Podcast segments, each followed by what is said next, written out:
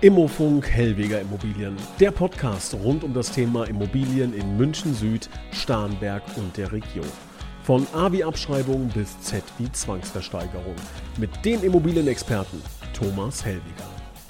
Hallo und herzlich willkommen, liebe Zuhörer, zu einer neuen Ausgabe Immofunk SIS Immobilien Thomas Hellweger. Wir sprechen heute über ja, ein, ein großes Wort, ob es überhaupt äh, seine Berechtigung aktuell hat oder nicht oder wie das äh, Ganze einzuordnen ist, das wollen wir heute besprechen. Es geht um das Wort Immobilienblase bzw. Immobilienblasen. Was haben wir schon erlebt? Was erleben wir vielleicht gerade? Ist, gibt es eine Immobilienblase? Wird es irgendwann mal eine geben? Was ist das genau? Das wollen wir alles besprechen. Ich begrüße recht herzlich Thomas Hellwiger, der uns Rede und Antwort steht. Hallo, Herr Hellwiger. Herzlich willkommen. Ja, Herr Hellwiger, fangen wir mal äh, mit dem, mit dem Begriff erstmal an. Was genau würden Sie denn unter einer Immobilienblase verstehen? Also der Begriff Immobilienblase ist ja momentan wirklich in aller Munde und so weiter. Ich höre das ja natürlich tagtäglich. Also Immobilienblase ist ganz einfach, wenn es äh, mehr Angebot gibt als, eine, als die Nachfrage, dann ist das Ganze äh, eine Blase, die dann äh, geplatzt ist. Ja, so, aber da befinden wir uns zumindest hier in Deutschland oder in den Ballungszentren in Deutschland bei weitem nicht. Wir haben natürlich in den letzten Jahren oder in den letzten, ja, muss man fast sagen, 17, 18 Jahren einen starken Preisanstieg gehabt. Das hat verschiedene Gründe, da gehen wir dann nochmal drauf ein. Aber ich würde hier nicht von einer Immobilienblase sprechen, ähm, weil wenn man sich mal im europäischen Bereich überhaupt die Preise anschaut, dann sieht man sehr schnell, dass man hier in München oder in Frankfurt oder in Berlin die Kauf Kaufpreise doch noch im Verhältnis sehr, sehr günstig sind. Und das vergessen viele ähm, und haben erst einmal nur den Momentaufnahme eben mit der steigenden Zinsen, dass jetzt die Blase gepasst und so weiter. Aber da kommen wir gleich drauf. Deswegen kann ich schon mal alle ein bisschen beruhigen. Also diese Immobilienblase, die alle sprechen, haben wir meiner Meinung nach nicht. Was, jetzt haben Sie gesagt, mehr Angebot als Nachfrage. Ich glaube, da gibt es ja, äh, wenn es jetzt nur das ist, dann würde es ja Millionen Blasen irgendwie in, in, in, in, Deutschland oder in der Wirtschaft insgesamt geben. Welche, welche Faktoren führen denn dazu? Wie, wie, wie entsteht, wie würde sowas entstehen? Angenommen, wir würden jetzt eine Immobilienblase konstruieren, wir zwei. Was müsste da passieren? Welche Faktoren führen dazu? Also ganz einfach, letzten Endes steht und fällt alles mit den Zinsen. Ja? Niedrige Zinsen, ähm, wenn viel gebaut wird, die, Anf die Nachfrage wird äh, riesig groß. Jeder kann sich eine Immobilie leisten. Ich meine, bei 0,5 oder 0,6 Prozent Zinsen konnte sich ja fast jeder eine Immobilie kaufen. Das war auch in vielen Bereichen so der Fall.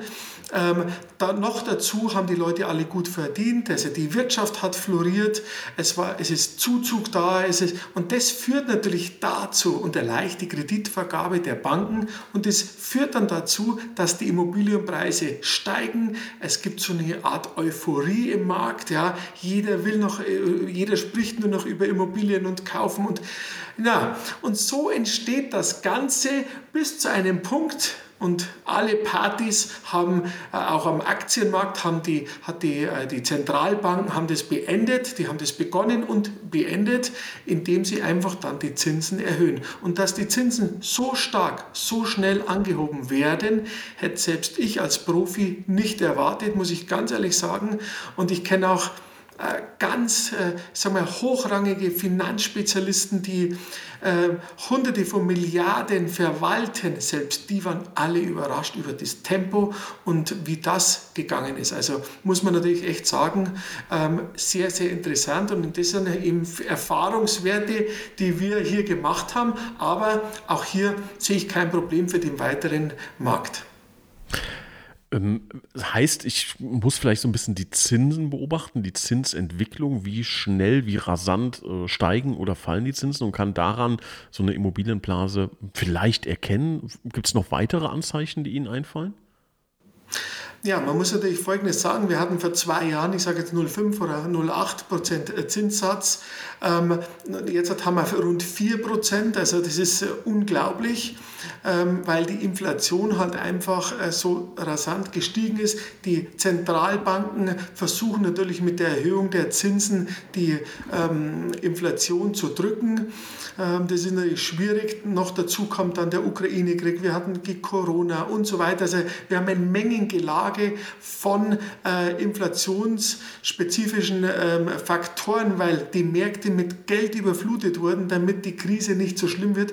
Und äh, das ist halt das Ergebnis, sind dann steigende Zinsen und somit können sich die Käufer einfach weniger Immobilien kaufen, weil die Raten zu hoch werden. Ja, beispielsweise mehr als doppelt so hoch oder fast dreifach so hoch wird dann die monatliche Rate. Der, der früher ein rein Mittelhaus gekauft hat, der hat sich vor zwei Jahren ein freistehendes Einfamilienhaus mit Pool gekauft. Ja, so nur dass man so ein bisschen ein bildliches äh, ein Bild vor Augen hat sondern das geht jetzt nicht mehr. Jetzt sind wir schon langsam wieder auf einem normalen Niveau. Ich meine 3,5 äh, bis 4 Prozent Zinsen, das ist ja immer noch nicht viel historisch gesehen und deswegen mache ich mir da überhaupt erst einmal keine Gedanken, aber es war natürlich sehr, sehr rasant und wir sehen natürlich schon auch Auswirkungen. Können Sie die kurz beschreiben, die Auswirkungen? Was heißt das? Die Auswirkungen sind schon, also die Kaufpreise haben nachgegeben, muss man ganz klar sagen, auch selbst hier in München, ähm, so dass sie einem alles aus den Händen reißen, ist nicht mehr der Fall.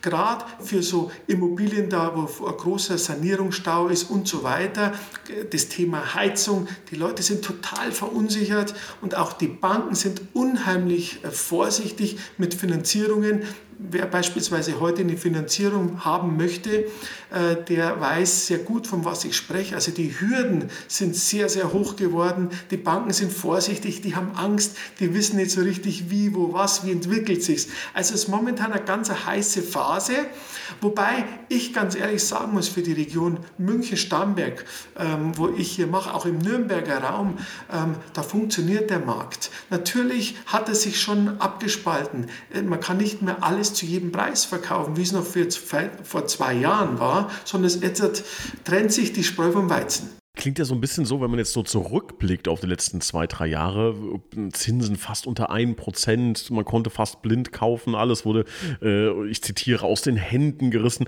Klingt so ein bisschen fast nach, nach spätrömischer Dekadenz. Ne? Alle äh, Riesenparty, alle haben mitgemacht, alle haben äh, Champagner äh, ja, getrunken und, und äh, Immobilien gekauft und verkauft. Ähm, und jetzt, was wir jetzt gerade erleben, klingt ja eigentlich fast so normal. So sollte es ja sein. Es sollte nicht alles sofort weggekauft werden. Es muss ein schöner Handel äh, stattfinden. Die guten Sachen werden gut verkauft, die schlechten halt schlecht. Ähm, ist das vielleicht dieser Schock, jetzt einfach ins Normale ja, Immobilienleben zurückzukehren, was die, was die Leute so verunsichert? Wie schätzen Sie das ein? Ja, absolut. Also es sind mit Sicherheit der ein oder andere ist geschockt. Der geht dann zur Bank, äh, möchte die Immobilie XY kaufen, beispielsweise das äh, Doppelhaus. Auf einmal hat er statt der Belastung von 2500 Euro 5000 Euro Belastung. Dann kommt er auf den Boden der Tatsache zurück und sagt, sorry, das kann ich mir nicht mehr leisten. Und so geht es jetzt vielen, die dann überlegen, was machen wir denn, welche Finanzierungsformen gibt es. Auch hier wird sich noch einiges tun und ähm, aber es ist erstmal so eine Schock abwarten, wer macht was. Viele Bauträger sind pleite gegangen, die Projektentwickler ziehen sich zurück, die Baupreise sind immer noch auf einem hohen Standard. Ähm, also das ist schon noch nicht alles ganz bereinigt. Also wir befinden uns schon momentan in einer Findungsphase, wo ich glaube, heute in einem Jahr ist meine persönliche Meinung, wird's, wenn auch die Zinsen wieder runtergehen, äh, merklich und dann werden wir auch wieder so eine Art Aufbruchstimmung bekommen. Ich hoffe auch von der Regierung ähm, mit Förderprogrammen, äh, höhere Abschreibung und so weiter. Aber es ist natürlich auch nicht dienlich, das Desaster, was unsere Bundesregierung macht mit dem Heizungsgesetz etc. Kein Mensch kennt sich mehr aus. Jeder ist momentan unverunsichert. Äh, die Banken sind vorsichtig und das alles trägt dazu bei, dass dass es sehr, sehr schwierig ist Und wie gesagt, wir haben natürlich das Glück hier in Starnberg, München und so weiter. Hier haben wir natürlich auch, der ist der Käufer halt sehr gut informiert, der kennt sich aus, die haben auch weniger Angst. Unser Geschäft läuft nach wie vor wunderbar. Ähm, viele Eigentümer oder Käufer sagen zu mir, es ist jetzt genau die richtige Zeit zu kaufen. Sehr interessant. Aber natürlich nicht mit der 100% Finanzierung, sondern jetzt kann nur der kaufen, der auch wirklich äh, Geld noch auf der Seite hat und dementsprechendes Eigenkapital den Banken vorweisen kann.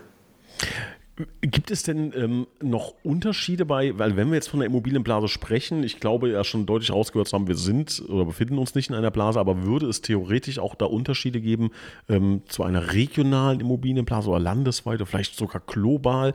Ähm, ich erinnere da an, an den Immobiliencrash in Amerika oder auch so das Thema Ostimmobilien. Das würde man wahrscheinlich ja auch als Blase ähm, äh, durchgehen lassen, wenn man da jetzt äh, zurückblickt. Gibt es da Unterschiede? Ja, das muss man natürlich schon berücksichtigen und auch schauen. Also natürlich China oder Amerika, natürlich hat es ein bisschen einen Einfluss auf uns. Man schielt da auch ein bisschen rüber und so weiter. Aber also für die Großinvestoren, aber ich spreche jetzt einmal von normalen ähm, Eigenbedarf oder für die Leute, die Wohnungen kaufen zum Vermieten und so weiter, hat es relativ wenig. Wichtig ist natürlich die strukturstarken Bereiche in Deutschland. Wenn ich natürlich irgendwo im Osten investiere, wo kein Zuzug ist und so weiter, dann kann ich davon ausgehen oder ziemlich sicher davon ausgehen, dass die Immobilie an Wert verliert und später mir die keiner mehr abkauft. Wenn ich aber natürlich hier im Münchner Raum bin oder in Frankfurt, aber jetzt bleiben wir mal im Münchner Raum, wo Apple, Google und so weiter Hunderttausende von Arbeitsplätzen schafft. Ja? Also da ist ja der Zuzug äh, nach wie vor da und wird auch bestehen. Und noch dazu wird wenig gebaut. Also ich denke, da werden wir wenig Probleme haben auf dem Immobilienmarkt.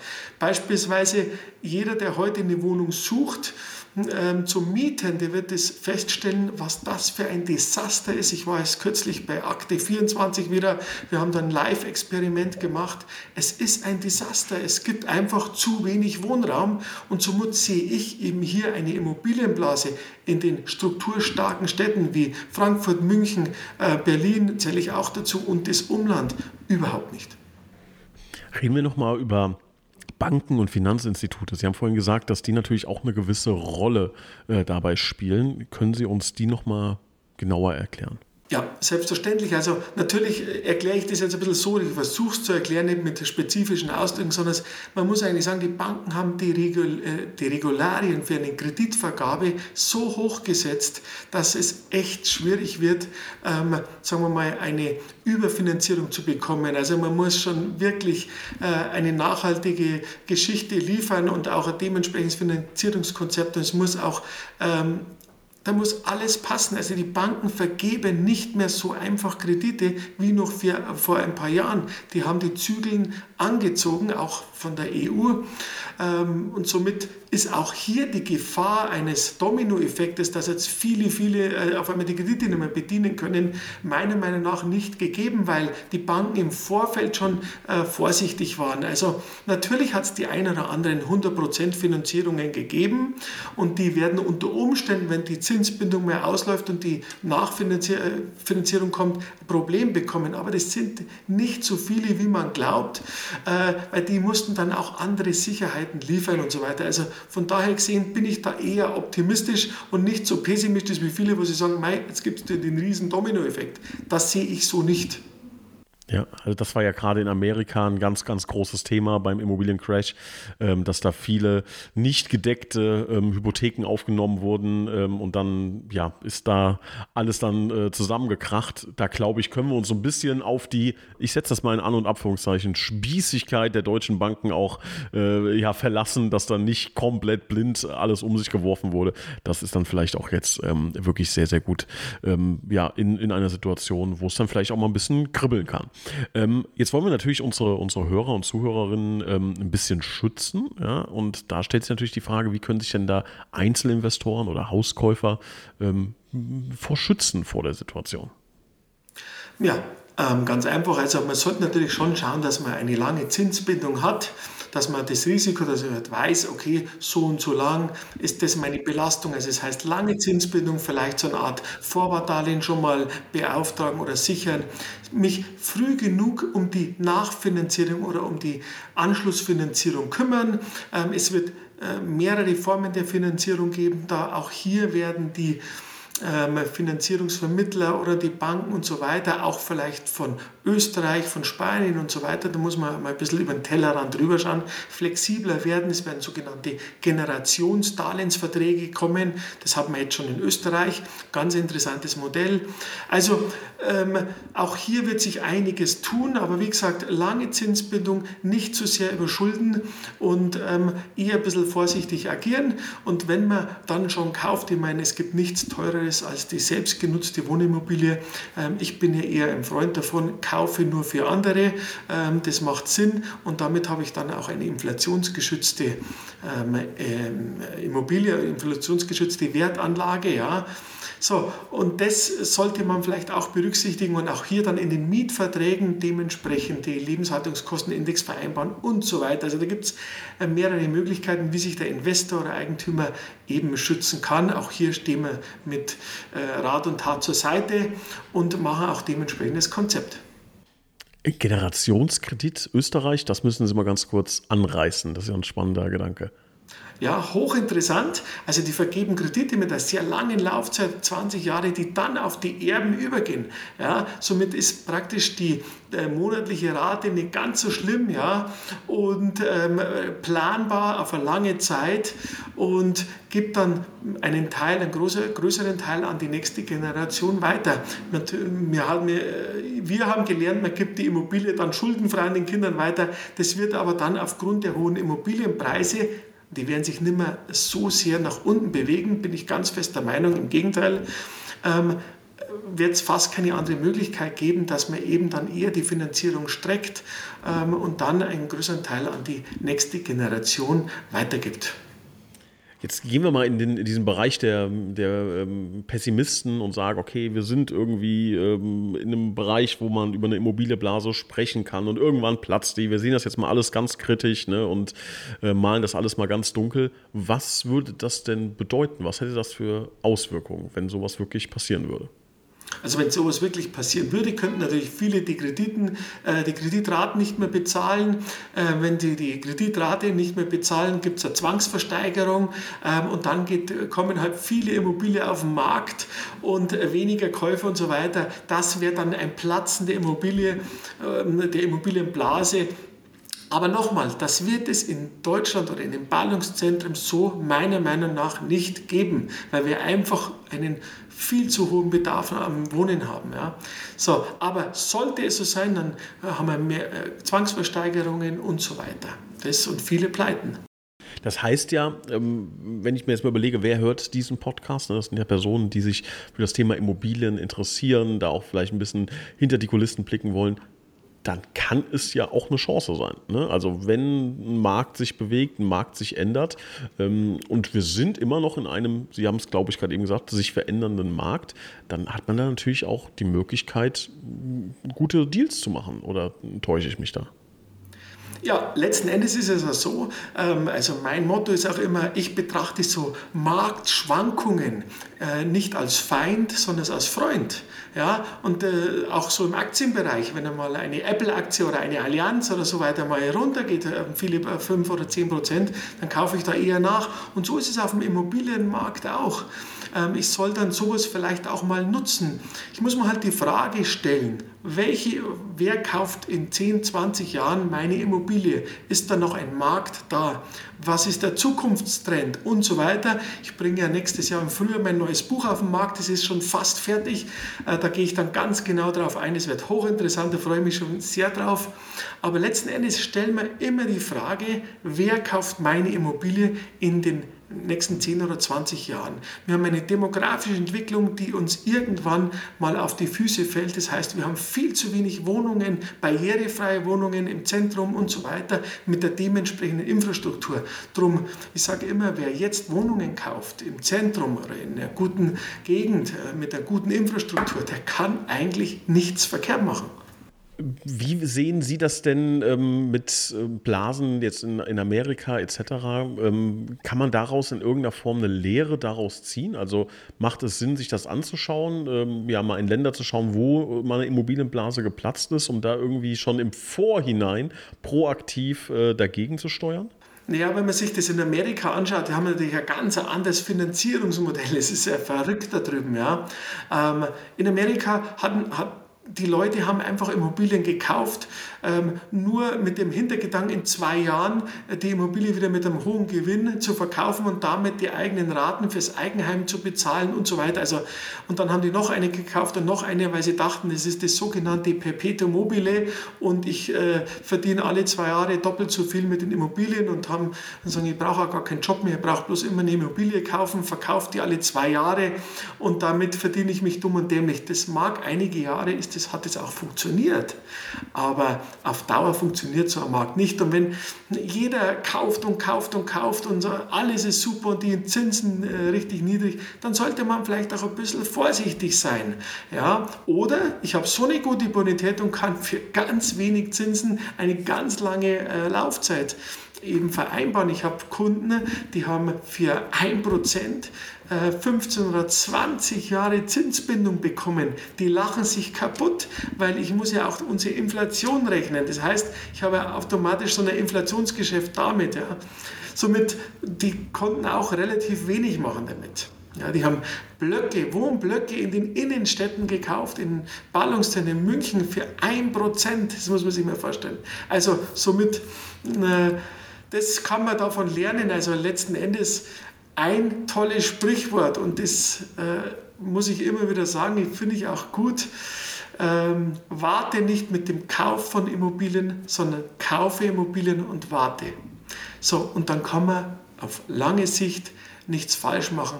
Für kurze Spekulationen ist meiner Meinung nach Immobilien sowieso nichts. Außer ich mache Flip und Flicks, aber da muss man Profi sein, da muss man sich auskennen. Aber ansonsten ähm, kaufen, liegen lassen, abwarten. Und dann kann man relativ wenig falsch machen.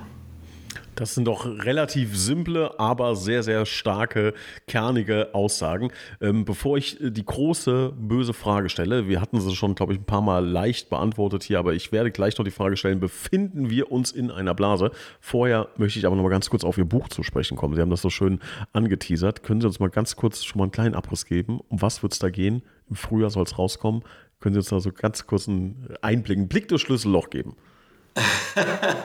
ja, also ich bin momentan bei Seite 186. Ja. Ähm, es geht darum, ähm, was in Zukunft mit den Immobilien in Deutschland passiert. Äh, wer soll was jetzt wo kaufen und wir haben auch verschiedene Fälle. Jeder Immobilienaffine oder Eigentümer findet in meinem Buch ein tolles ähm, Kapitel, was für ihn mit Sicherheit interessant ist. Es geht um energetische Sanierung. Wie ist die Zukunft, wie, wie das Zukunft des Wohnens? Äh, welche Trends kommen?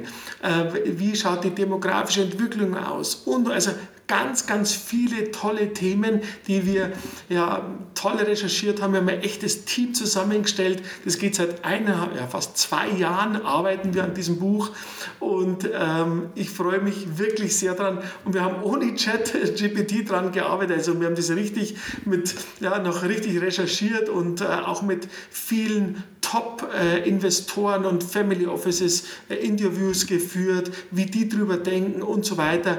Ja, und das Ganze haben wir schön verpackt. Äh, ich habe den Autorenvertrag schon unterschrieben vor zwei Wochen ähm, mit der Münchner Verlagsgruppe und ja, das kommt raus. Und das, einen Titel darf ich Ihnen nicht verraten, weil den macht effektiv dann auch der Verlag. Aber ich kann nur so viel sagen, es wird schön und mein erstes Buch, der Türöffner, äh, das war ja so das, sagen wir mal, mein erstes Buch, wo ich mich heute denke, würde ich vieles ein bisschen anders schreiben, aber das immer noch ein Bestseller ist, weil der Wohnungsmarkt oder die Suche der Mieter, es ist ja nicht besser geworden, es ist ja sogar noch schlechter geworden. Herr Helwiger, wir freuen uns sehr drauf auf, auf, Ihr, äh, auf Ihr Buch. Ähm, und ich muss jetzt diese Frage stellen, die ich gerade äh, schon mal angeteasert habe. Mit der Bitte um eine kurze Begründung. Befinden wir uns in einer Blase, ja oder nein? Nein, befinden wir uns nicht. Äh, man muss nur über den Tellerrand schauen. Ähm, Im europäischen Vergleich sind unsere Preise immer noch günstig. Hier in Deutschland speziell Frankfurt, München, Berlin. Und ähm, wir bauen einfach zu wenig Wohnungen. Es ist, ähm, wir haben einfach zu hohe Nachfrage und zu wenig Wohnungen. Somit haben wir noch keine Blase. Das ist doch mal eine kernige Aussage, die nehmen wir so mit. Also alle können wir beruhigen, die da so ein bisschen äh, Respekt oder Angst vor hatten. Herr Hellwiger, ich bedanke mich recht herzlich. Haben wir irgendwas Wichtiges vergessen? Dann bitte jetzt. Ansonsten würden wir im nächsten Podcast weitere Themen besprechen. Aber Sie haben noch das letzte Wort. Haben wir was vergessen? Also wir haben natürlich noch einige Dinge, wo man immer ansprechen kann. Wir haben das Thema jetzt halt so besprochen, äh, nicht wie wenn ich jetzt halt heute mit einem Immobilienprofi oder Investor spreche, sondern wirklich so, dass man es auch versteht. Ich versuche immer hier zu sprechen, dass man es wirklich versteht und nicht so wie unsere Politiker, dass man am Ende gar nicht weiß, um was es geht. Das ist mir ein Anliegen und es soll auch irgendwo rüberkommen, dass man sagt, ja, äh, bei uns steht auch der Mensch im Vordergrund, nicht nur die Immobilie und bei uns steht nicht nur das Geld verdienen im Vordergrund, sondern es ist auch wirklich der Mensch. Das soll bei uns oder bei mir in meinem Büro rüberkommen und vielleicht machen wir somit die Immobilienbranche oder die Makler ein kleines Stück besser. Das ist so mein Anliegen und alles andere ja, werden wir in den nächsten Podcast besprechen und ich bedanke mich fürs Zuhören und bis nächstes Mal. Wiederhören. Tschüss. Tschüss.